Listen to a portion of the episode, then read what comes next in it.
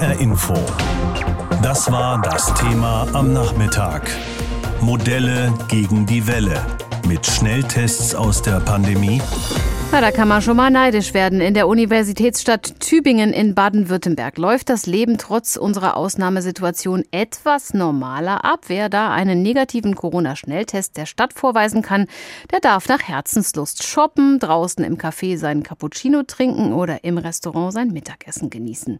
Seit gut zwei Wochen läuft der Modellversuch und die Sonne hat heute auch wieder viele Menschen in die historische Altstadt gelockt. So viele, dass die Stadt die Handbremse ziehen muss. Am Samstag werden die Tagestickets für Besucher von auswärts begrenzt.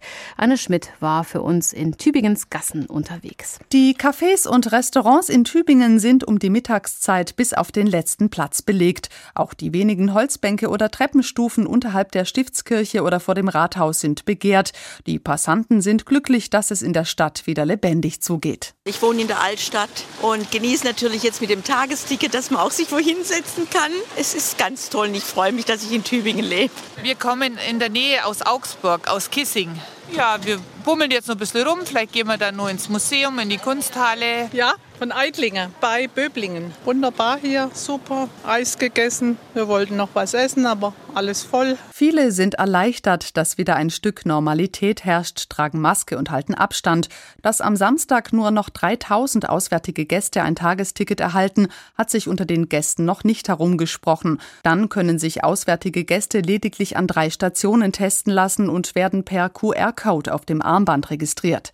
Der Tübinger Oberbürgermeister Boris Palmer will so ein einen Besucheransturm am Wochenende vor Ostern vermeiden. Also ich habe den Eindruck, es sind Auswärtige, aber das ist ja auch sonst so. Wir haben ja auch sonst Touristen in der Stadt. Das ist jetzt für mich nicht so ungewöhnlich. Wir sind Oberzentrum, also kommen die Leute aus der Region zu uns.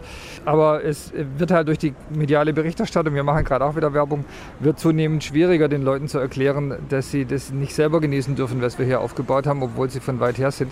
Und deswegen müssen wir jetzt begrenzen. Man könne nicht die Sehnsucht nach einem normalen Stadtleben für halb Süddeutschland stillen, so Palmer. Wir werden am Samstag voraussichtlich nur drei Stationen für Auswärtige öffnen und sechs Stationen den Tübingern vorbehalten. Denn das Ganze ist ja ein Versuch, ob man eine Stadt wieder zum Leben erwecken kann und nicht, ob man halb Deutschland in eine Stadt locken kann. Das wollen wir nicht. Für eine Zwischenbilanz ist es noch zu früh, sagt die Tübinger Pandemiebeauftragte Lisa Federle. Wie viele Auswärtige nach Tübingen kommen und wie viele von ihnen positiv getestet wurden, werde noch ausgewertet. Federle hofft, dass der Modellversuch schon bald auf andere Städte übertragen werden kann. Nachdem die Kanzlerin jeden Tag sich die Zahlen von Tübingen durchgeben lässt, hoffe ich oder habe die große Hoffnung, dass es doch jetzt einige Städte gibt, die das übernehmen. Und dann verteilt sich das auch. Dann wird nicht mehr der Rand so auf Tübingen sein, dann wird sich das von alleine entspannen. Auch wenn es viele Besucher gibt, die einfach so ohne Tagesticket die Atmosphäre in der Innenstadt genießen, Lisa Federle ist optimistisch, dass sich dies nicht zwingend negativ auf die Inzidenzzahlen auswirken wird, denn die liegen auch 16 Tage nach der Öffnung der Geschäfte in der Stadt Tübingen noch immer bei 30, so Federle stolz. Es zeichnet sich im Moment ab, dass obwohl wir so geöffnet haben, wir überhaupt nicht im Verhältnis da dazu irgendwie extrem steigen. Im Gegenteil. Eigentlich müssten wir höher mit den Inzidenzen sein als andere Kreise, weil hier so viel getestet wird wie in keiner anderen Stadt in Deutschland. Das heißt, wir haben eine ganz niedrige Dunkelziffer. Auch wenn erst Halbzeit ist beim Tübinger Modellversuch, sowohl Lisa Federde als auch Boris Palmer sind sich sicher, dass das Tübinger Modell auch in anderen Städten Schule machen könnte. Auch wenn ein bisschen viel los ist, das Modell Tübingen ist ein Hoffnungsschimmer, wie der Bericht von Anne Schmidt zeigt. Und äh, über dieses Modell sprechen wir jetzt noch ein bisschen weiter, denn wie soll das gehen, dass die Normalität wieder einkehrt? Die Zahl der Neuinfektionen steigt schließlich weiter. Das Robert Koch Institut hat heute fast 23.000 neue Fälle gemeldet, 5.000 mehr als noch vergangene Woche. Und so viele wie seit dem 9. Januar nicht mehr. Also wie lässt sich diese dritte Welle brechen? Alexander Hettjes von der CDU ist Oberbürgermeister von Bad Homburg und er hat sich dieses Tübinger Modell, von dem wir gerade gesprochen haben, auch zum Vorbild genommen und will will die Infektionen mit dem konsequenten Einsatz von diesen Schnelltests in Schach halten und gleichzeitig eben den Menschen einen zumindest normaleren Alltag ermöglichen. Noch gibt's das nicht, aber die Idee für Bad Homburg ist, eine Art Bad Homburg-Ticket einzuführen. Damit könnten dann die Menschen, die mit einem Schnelltest nachgewiesen haben, dass sie Corona-frei sind, für 24 Stunden wieder in Ruhe in die Geschäfte, ins Restaurant, Kultur genießen oder Sport machen. Und ich habe ihn heute Mittag gefragt, ich könnte mir vorstellen, dass das genau wie in Tübingen einen ziemlichen Run gibt. Wie wollen Sie denn sicherstellen, dass es genügend Testkapazitäten gibt? Ja, da sind wir im Austausch mit den Betreibern von unseren bereits bestehenden Testzentren hier in Bad Homburg. Ähm, und äh, da haben wir die Rückkopplung äh, bekommen, dass das angeblich kein Problem wäre, hier die Testkapazitäten auch weiter auszubauen. Ähm, wir sind auch in der Planung, äh, das dann auch ins Freie zu verlegen, das heißt so eine äh, Drive-Through-Area dann zu machen, wo die Leute dann im Auto sitzen bleiben können und werden im Auto getestet, sodass da auch möglichst wenig Kontakt dann vonstatten geht. Also das ist alles händelbar. Jetzt sind ja diese Schnelltests immer nur eine Momentaufnahme. Am Anfang ja. einer Infektion zum Beispiel wäre die Viruslast möglicherweise so gering, dass der Test nicht anschlägt, man aber trotzdem jemanden anstecken könnte. Also die AHA-Regeln müssen dann weiter gelten. Das ist ganz, ganz wichtig, weil es geht uns ja generell auch um ein Mehr an Sicherheit. Und äh, das ist ohne die AHA-Regeln einfach nicht machbar. Das würde bedeuten, auch in den Geschäften wieder nur eine bestimmte Anzahl von Leuten dann, oder? Genau, das würde bedeuten Maske bei uns in der Fußgängerzone, wenn es zum Beispiel ums Einkaufen geht, wenn wir kulturelle Veranstaltungen wieder äh, öffnen, dann halt natürlich auch im Zuschauerraum mit Maske, ähm, Abstand, die Quadratmeterregelung, das ist alles das, was natürlich eingehalten werden muss. Wie würden Sie denn reagieren, wenn die Inzidenzen in Ihrer Stadt wieder steigen? Wenn ich richtig informiert bin, liegt sie aktuell noch bei unter 100, nämlich bei knapp über 90? Mhm, genau ist es so, dass wir natürlich stark davon ausgehen, dass die Inzidenzen im ersten Moment natürlich stark nach oben gehen, weil wir wesentlich mehr testen. Das ist was ganz Logisches. Also erstmal, wenn die Inzidenzen nach oben gehen, ist das ja nicht also mal fundamental schlecht, sondern es geht ja auch darum, dass wir dann dadurch auch Infektionsketten unterbrechen, insbesondere bei denen, die einen Schnelltest machen, keine Krankheitssymptome nachweisen oder mhm. keine Auffälligkeiten haben, die normalerweise sonst einfach ja, weiter ihrer Tätigkeit nachgegangen wären, wissen dann aber dann in dem Moment, oh, ich bin positiv, ich muss in Quarantäne, ich muss ähm, mich da auch noch ein bisschen zurückhalten. Also es ist immer wieder ein Mehr an Sicherheit dann natürlich mit verbunden. Wie reagieren denn die Menschen in Bad Homburg auf Ihre Idee? Sprechen Sie mit den Leuten? Ja, sehr viel. Also wir bekommen viele, viele positive Rückmeldungen, sei es per E-Mail, per Telefon, draußen auf der Straße, ähm, weil die Leute brauchen eine Perspektive und deshalb machen wir das ja auch. Also immer nur auf, zu, äh, öffnen, Leid, öffnen, äh, schließen, immer in diesem Wechsel hat ja gezeigt, bringt ja auch nicht den Erfolg, wie man das gerne hätte. Und ähm, die Leute haben es jetzt auch so ein bisschen über, das merkt man und äh, ja, es sind so kleine Schritte wieder in Richtung einer ja, Art Normalität. Und genau das wollen die Leute und da sind die sehr, sehr glücklich. Das wollen ja aber auch die Leute in anderen Städten rundherum. Tübingen wird zum Beispiel momentan von Besuchern überschwemmt, die da so eine Art Eldorado vorfinden. Ähm, deshalb wird die Stadt da zum Beispiel äh, Ostern die Tore schließen. Wie wollen Sie verhindern, dass äh, jetzt alle aus Frankfurt, Wiesbaden und der halbe Taunus nach Bad Homburg kommen? Also erstmal haben wir natürlich nichts gegen Besucherinnen und Besucher.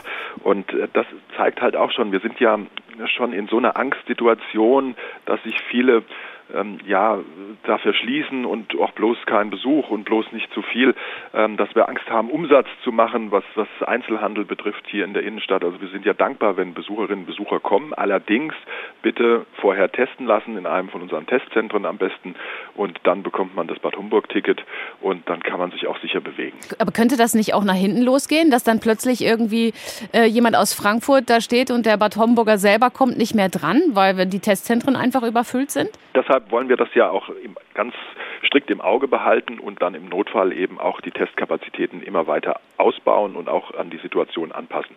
Es wird natürlich so sein, dass man da auch spontan reagieren muss, wie das jetzt Tübingen über Ostern ähm, dann auch wohl plant. Aber da sind wir flexibel und gut aufgestellt als Stadtverwaltung. Das bekommen wir hin.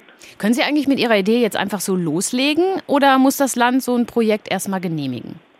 Das muss das Land erstmal genehmigen. Wir warten da auf das Go vom Land. Wir sind in enger Abstimmung mit der Hessischen Staatskanzlei.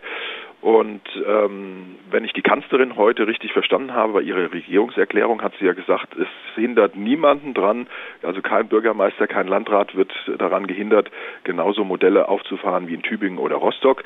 Ähm, das nehme ich ja schon mal als halbes Go dann sagt Alexander Hetjes, Oberbürgermeister von Bad Homburg. Zu der Idee für eine Art Bad Homburg-Ticket, mit der die Menschen in der Stadt etwas mehr Normalität leben können sollen. Modelle gegen die Welle mit Schnelltests aus der Pandemie. Das ist das Thema heute hier in HR Info. Sich selbst mit dem Wattestäbchen in beiden Nasenlöchern viermal hin und her zu fahren beim Corona-Selbsttest, tja, das sollen jetzt alle Schülerinnen und Schüler in Hessen auch bald können, so der Plan. Das Land Hessen will wöchentliche Selbsttests für alle Schülerinnen und Schüler. Heute starten schon die ersten 20 Pilotschulen. Nach den Osterferien soll es dann flächendeckend an allen Schulen losgehen. Daran gibt es zum Teil Kritik und es dauert manchen Schulen auch viel zu lange. Deshalb haben sich einige Kreise und Schulträger schon mal selbst auf den Weg gemacht und eigene Konzepte zum Testen an Schulen entwickelt. Unter anderem zum Beispiel der Main-Taunus-Kreis. Unsere Reporterin Hanna Immich war an so einer Schule und ich habe sie heute Mittag gefragt, was machen die da schon in Sachen Tests bei den Schülern? Ja, ich war an einer von vier Pilotschulen im Main-Taunus-Kreis in dieser Woche, der Eichendorf-Schule in Kelkheim. Und diese Schule arbeitet eng mit dem Landkreis und einem Unternehmen zusammen, das so mobile Corona-Testcenter betreibt. Und genau so eins haben sie da vor Ort eingerichtet, in einem Anbau auf dem Schulgelände. Und da werden eben alle Schülerinnen und Schüler einmal pro Woche auf das Virus getestet mit einem Schnelltest. Natürlich, wenn die Eltern einverstanden sind. Und ähm, da läuft die zweite Woche aktuell und mittlerweile hätten sie schon viel Vertrauen bei den Eltern gewonnen und Zusagen von 70 Prozent der Schüler, sagt Schulleiter Stefan Heid. Und haben somit einen guten Blick auf die Infektionslage unserer Schülerinnen und Schüler und äh, toi toi toi, die letzten Tage, wo wir getestet haben in den letzten zwei Wochen, ähm, kein einziger, der positiv bei uns getestet war. Der große Unterschied zu den jetzt vom Land geplanten Selbsttests ist eben, dass hier Fachpersonal eingesetzt wird und die Schüler sich nicht selbst testen müssen. Das ist ja vermutlich auch kritisch mit den Selbsttests. Die Schüler werden das ja äh, sonst wohl eben selber machen müssen und je nach Alter wird dann da vielleicht rumgealbert. Oder wer stellt da sicher, dass das alles richtig läuft?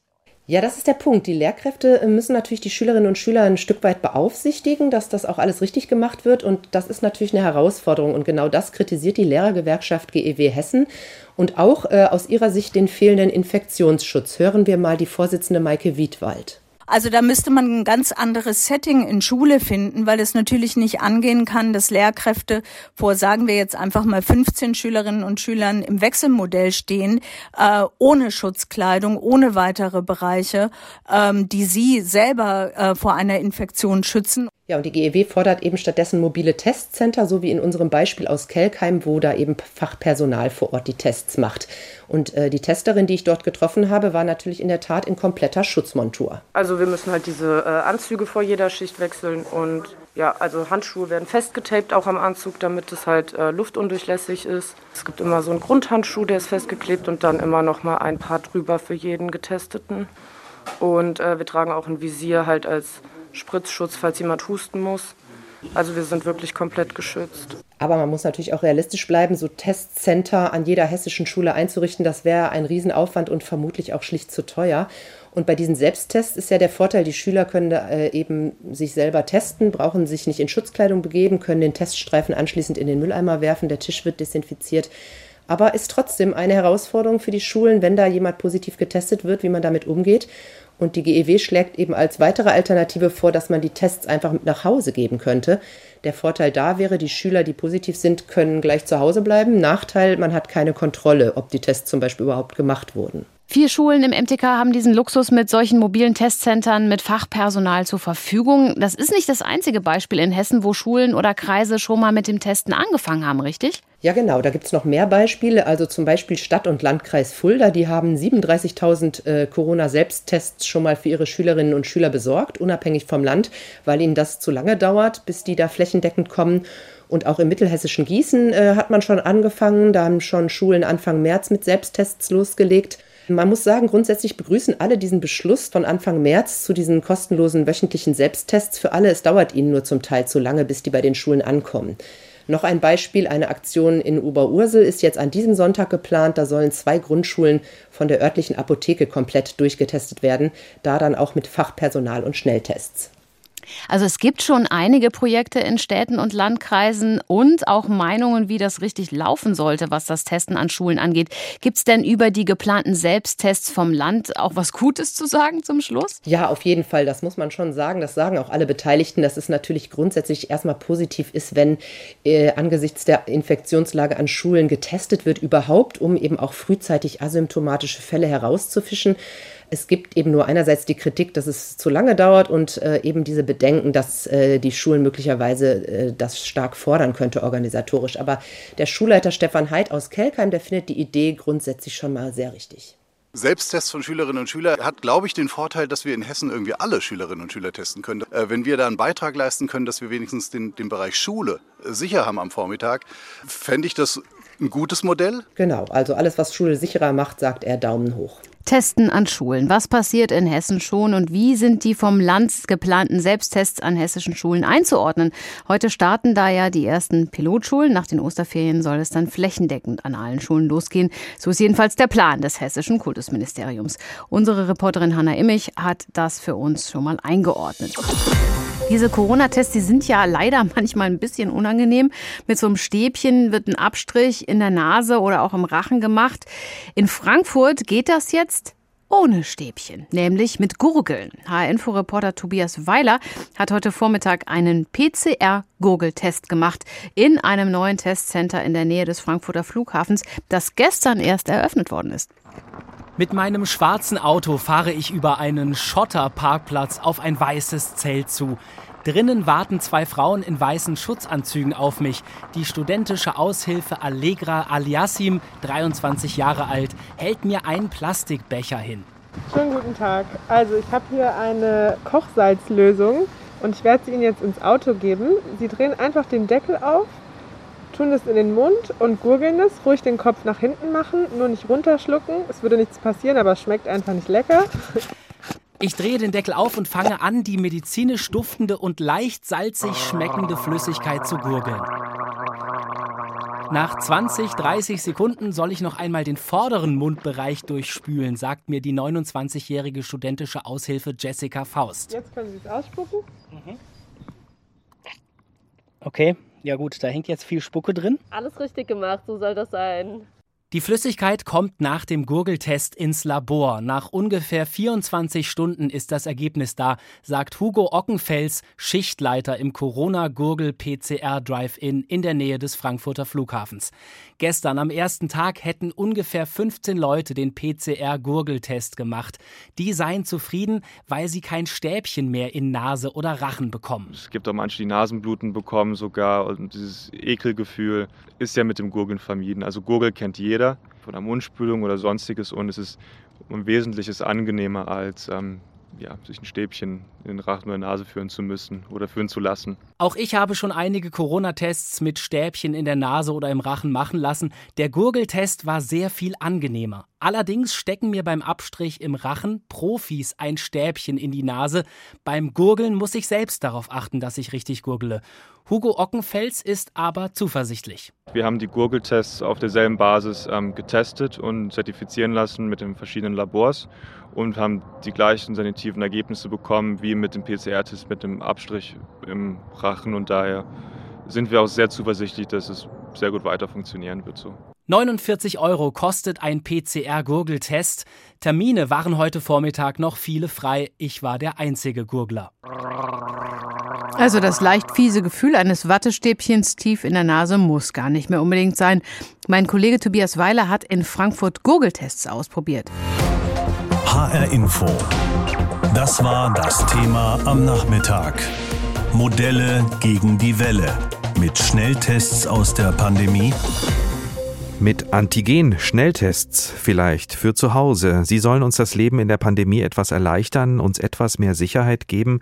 Fachleute befürworten diese Schnelltests ja auch aus unterschiedlichen Gründen. Sie sagen, Infizierte können damit früher erkannt werden, vielleicht sogar schon bevor sie sichtbare Symptome zeigen. So kommt man dem Virus natürlich früher auf die Spur und so kann man Infektionsketten auch früher brechen. Wie gut sind diese Tests und wie verfügbar sind sie überhaupt? Darüber habe ich gesprochen mit Julia Hummelsieb aus der HR Info Redaktion. Sie hat das für uns recherchiert und ich habe sie erstmal gefragt, kommt man denn schon problemlos an Schnelltests für jedermann? Ja, mittlerweile schon mit ein bisschen Mühe, würde ich sagen. Die Bundesregierung, die hatte ja den Verkauf dieser Selbsttests an medizinische Laien ab dem 6. März erlaubt. Da waren aber eigentlich kaum Tests im Handel zu haben. Aber seit so etwa einer Woche sind die Schnelltests für zu Hause relativ konstant auch verfügbar. Nicht immer und nicht überall. Bei Aldi zum Beispiel muss man an der Kasse nachfragen. Bei anderen Supermärkten, bei Tegut habe ich es zum Beispiel gesehen, gibt es direkt am Eingang Aufsteller, auf denen steht, wir haben Schnelltests. Bei DM, da gibt es gerade zwei unterschiedliche Tests online. Davon ist aktuell aber auch nur einer bestellbar. Und in den DM-Märkten, da gibt es noch eine andere Sorte Tests zu kaufen. Die kann man dann online gucken, wie viele gerade in welcher Filiale verfügbar sind. Bei der Drogeriekette Müller, da gibt es online gerade nochmal den Fünferpack einer Sorte in die Filialen lieferbar. Rossmann und Lidl, die verkaufen nur online, sind aber gerade ausverkauft. Und bei Rewe, da gibt es noch online was im Doppelpack. Und dann gibt es natürlich auch noch die Apotheken online und im echten Leben. Also man muss schon ein bisschen schauen, den Überblick behalten, aber das sind doch eine ganze Menge Möglichkeiten. Der Aufwand hält sich da in Grenzen. Wie viele Tests kann man denn überhaupt kaufen? Na, das ist total egal, in welchem Laden oder Online-Shop man jetzt die Tests kauft. Das ist auf fünf Tests pro Kunde beschränkt. Das lässt sich natürlich umgehen, wenn man dann in mehreren Läden einkauft oder online bestellt. Das muss dann jeder selber wissen, wie solidarisch man einkauft. Wie Sand am Meer gibt's die Tests gerade noch nicht. Und das wird sich vermutlich auch so schnell noch nicht ändern. Vielleicht muss man auch schlicht mal nachrechnen, wie viel man wirklich benötigt, wenn man sich zwei, dreimal die Woche testen möchte. Da kommt man als Single-Haushalt mit einem Fünferpack ganz gut durch zwei Wochen. Die fünfköpfige Familie, die braucht dann im selben Zeitraum entsprechend vier Fünferpackungen. Das geht dann doch ein bisschen ins Geld, oder? Klar, die Tests, die kosten pro Stück im günstigsten Angebot 4,95 Euro. Das geht natürlich bei allem auch ein bisschen teurer. Bis zu etwa 7,50 Euro pro Test kann man da ausgeben. Da ist es dann wie so oft im Discounter und auch in den Drogeriemärkten ist es verlässlich am preiswertesten. Verlässlich ist ein gutes Stichwort. Was ist denn, wenn der Test tatsächlich positiv anzeigt? Was mache ich dann?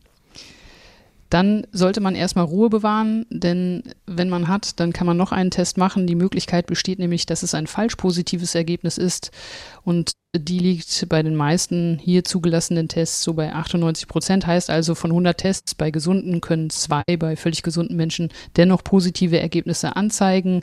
Doch Studien zeigen halt, wenn man diese Tests massenhaft einsetzt, dann kann dieser falsch positive Anteil sogar noch steigen. Also da muss man halt definitiv nachtesten und das ist eben auch sowieso angesagt. Jeder positive Schnelltest muss mit einer PCR im Labor nachgewiesen werden und dazu ruft man am besten nach einem positiven Schnelltest bei sich zu Hause bei dem Hausarzt an oder in einer Apotheke im Testzentrum oder bei der Corona-Hotline 116 117 und fragt, was machen wir denn jetzt? Und bis dahin heißt es dann ab in Quarantäne, also keine Kontakte zur Außenwelt. Und ähm, was ist denn deine Einschätzung, Julia? Sind diese Tests tatsächlich ein möglicher Weg aus der Pandemie? Nein, der Weg raus, der läuft nur über Immunität und Impfungen, die nach derzeitigem Forschungsstand ja schwere Verläufe bei Infektionen zu an die 100 Prozent ausschließen können. Aber die Schnelltests für zu Hause oder eben einmal in der Woche kostenlos im Testzentrum beim Apotheker oder Hausarzt, die machen unser Leben in der Pandemie nur etwas sicherer.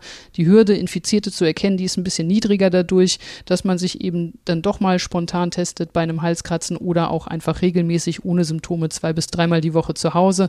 Und wenn da ein positiver Fall bei ist, dann bricht das Infektion Infektionsketten und die Tests ermöglichen eben auch ein paar mehr Freiheiten, vielleicht doch mal den Besuch mit gutem Gefühl bei Familie oder Freunden. Und jetzt gibt es ja auch Modellprojekte, wo mit nachgewiesenem aktuellen Negativtest Einkaufen möglich werden soll oder auch Restaurant- oder Kulturbesuche.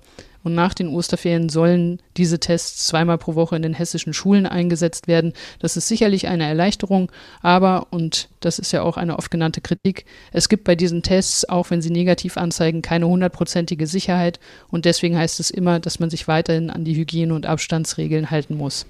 Julia Hummelsieb aus der HR Inforedaktion über die Schnelltests, die den Weg durch die Pandemie erleichtern sollen. HR Info. Das Thema. Wer es hört, hat mehr zu sagen.